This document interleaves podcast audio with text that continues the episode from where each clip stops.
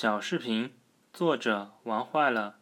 抖音、微视、快手、火山等这些小视频 APP，大家即使没有一一使用过，但它们的名字我们应该都已经耳熟能详。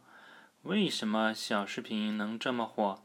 首先，我们来看看小视频上都有些什么。随意打开一个小视频 APP。上来直接就是一段小视频，让你不由自主的看下去。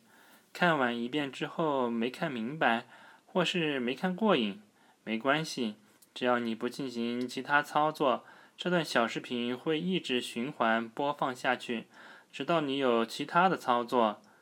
这个小视频看完了，想看下一个，很简单，要么左右刷，要么上下刷。A P P 设置不一样，刷的方向就不一样。如果感觉某个视频很有意思，想给作者点个赞，双击就好。想看这个视频作者的更多作品，要么往右滑，要么往上滑，等等。总之，一切操作都十分简单。当然，小视频属于快餐文化，内容也是五花八门。有秀游戏的，有秀舞蹈的，有秀手艺的，有秀猫狗的，等等。总之，要想吸引眼球，创意很重要。当然，也有只凭脸蛋和身材的，哈哈。不过，刷小视频确实很花时间。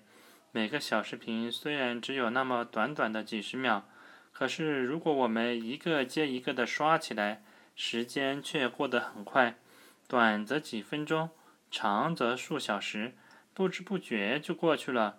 刷完之后收获了什么呢？